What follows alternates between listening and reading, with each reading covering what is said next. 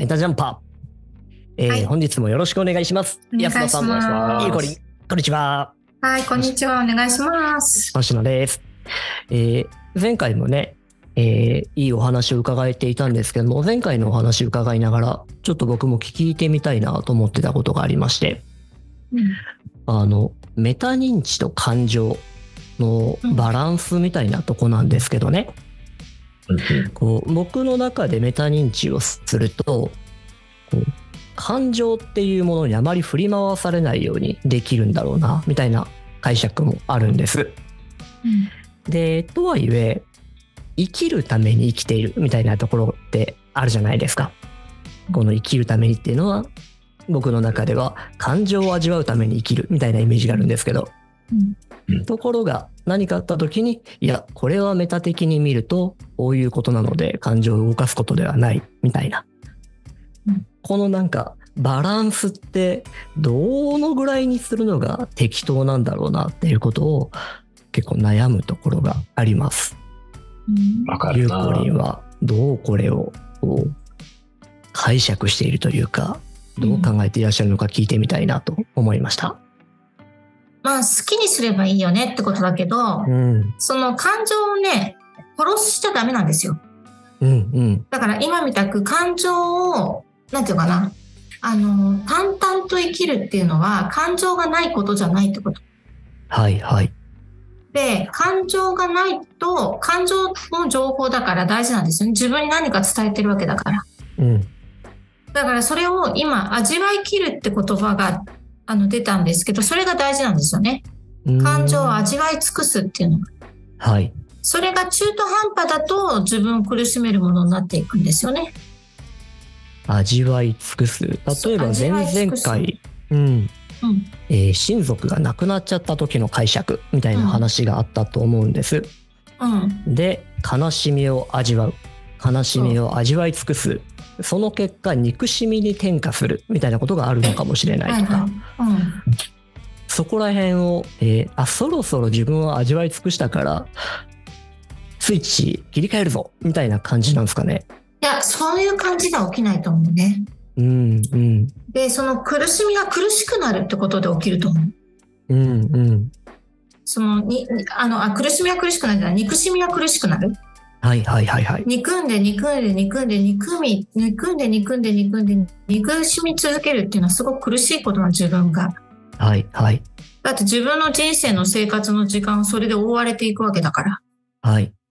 でも、その感情がああるときはそれを味わい尽くす。けあの中途半端にそれを頭でっかちに、あ、こんなこと思っていちゃいけないの、前向きに生きなきゃとかっていうふうに、あの、いろんな本読んで中途半端にその感情を味わいきこさせないと、なんかね、うん。変な歪みが生じて、うん、あの、その人の人生を、なんていうかな、なんかこう、上っ面にする可能性があるんだよね。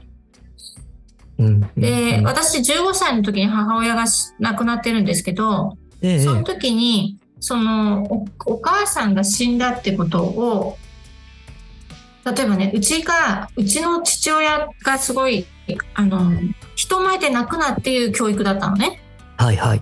だから、お母さんのお通夜とかお葬式で、一切泣かなかったんですよ。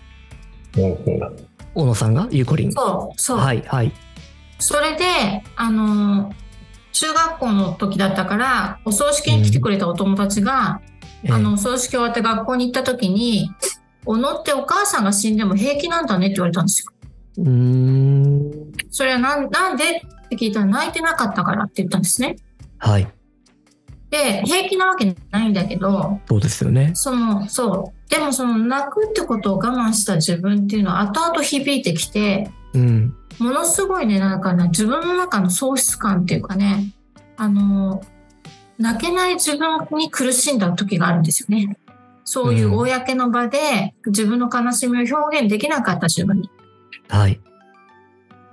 で、それっていうのは味わう、その瞬間にしか味わえない感情っていうのがあって、ええ。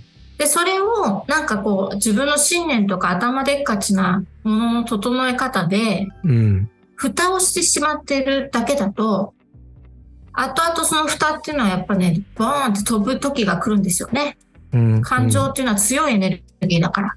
ええだから、その感情を殺すとか、感情を抑えるっていう、あの、なんかさ、人間の関係性の中でね、何でもヒステリックに起これって言ってるわけじゃなくて、はい。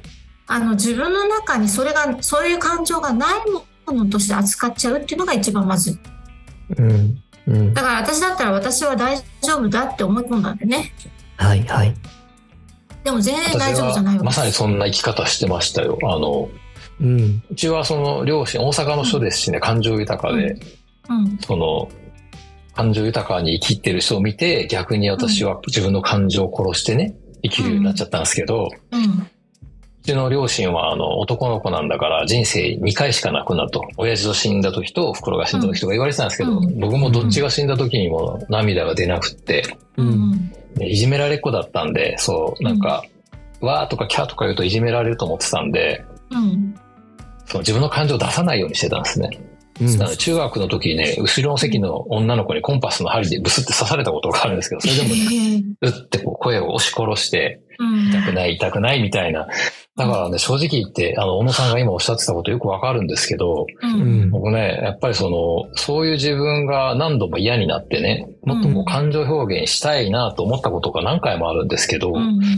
自分のその感情が今どういう状態でどこにあるのかってね、もはやわかんないんですよ。うん。うん。そうなっちゃったんだと思って今話聞いて、手遅れ感をものすごい感じました、私。そうそうそうう。っん。ていう感じになっちゃうんですよ。ちなみに、もしそうなっちゃった方がいて、うん。安田さんがそうかどうかわかんないですけどね。いや、私絶対そうですよ、もう。うん無感情人間ってよく言われましたもん。うん。心の窓をね、いくつ開けてもええあなたからは何も出てこないって何回も言われたことがあり、うんいくつも開けたんですね。いくつも開けてくれた人はいるんですけど、結局何もなかったっていう。うん。えうんうんうんもしそうなっちゃった方が周りにいて、うん。なんかどうしてあげられるのかなみたいなことも考えたり、もしくは自分がそうだった場合に、どうしてリハビリをしていけるのかなとか、感情のリハビリですけですかね。あのね、それを悪いものとして扱っちゃうと、例えばトラウマとかさ、うん。なんかな、ななんとかって言葉ありますよね、よく。うんなんかそういうものとして扱うこともできるんだけど、それって自分の人間の幅を広げてくれたも経験でもあるんだよね。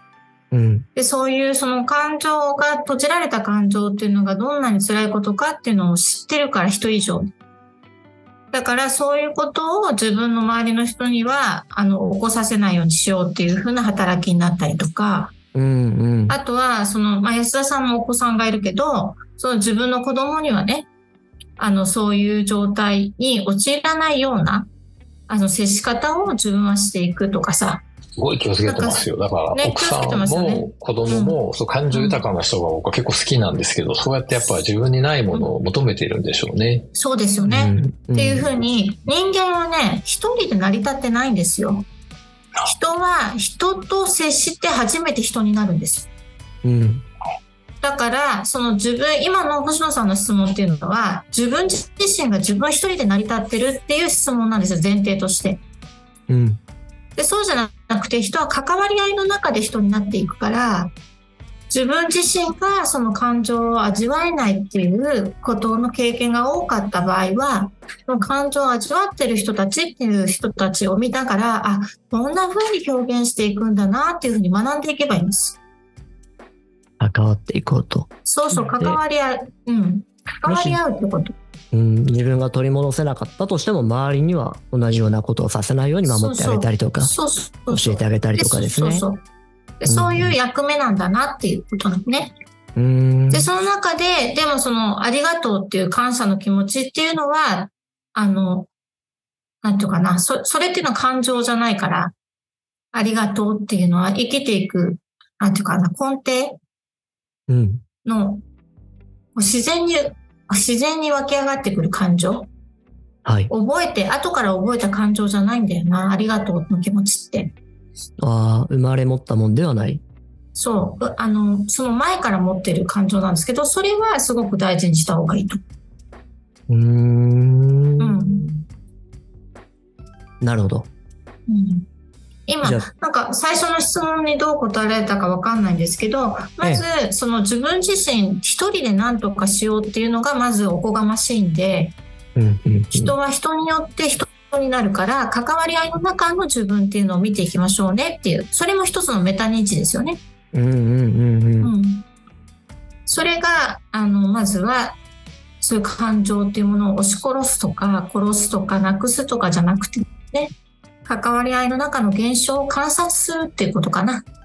うんそれをしたらどうかなって思いますね。なるほど。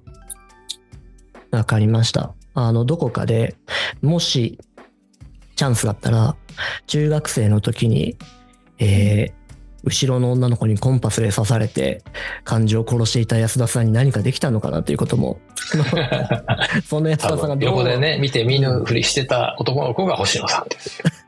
そうだ。いや一応僕はね止める止める。止める。差し返すかもしれない、そう。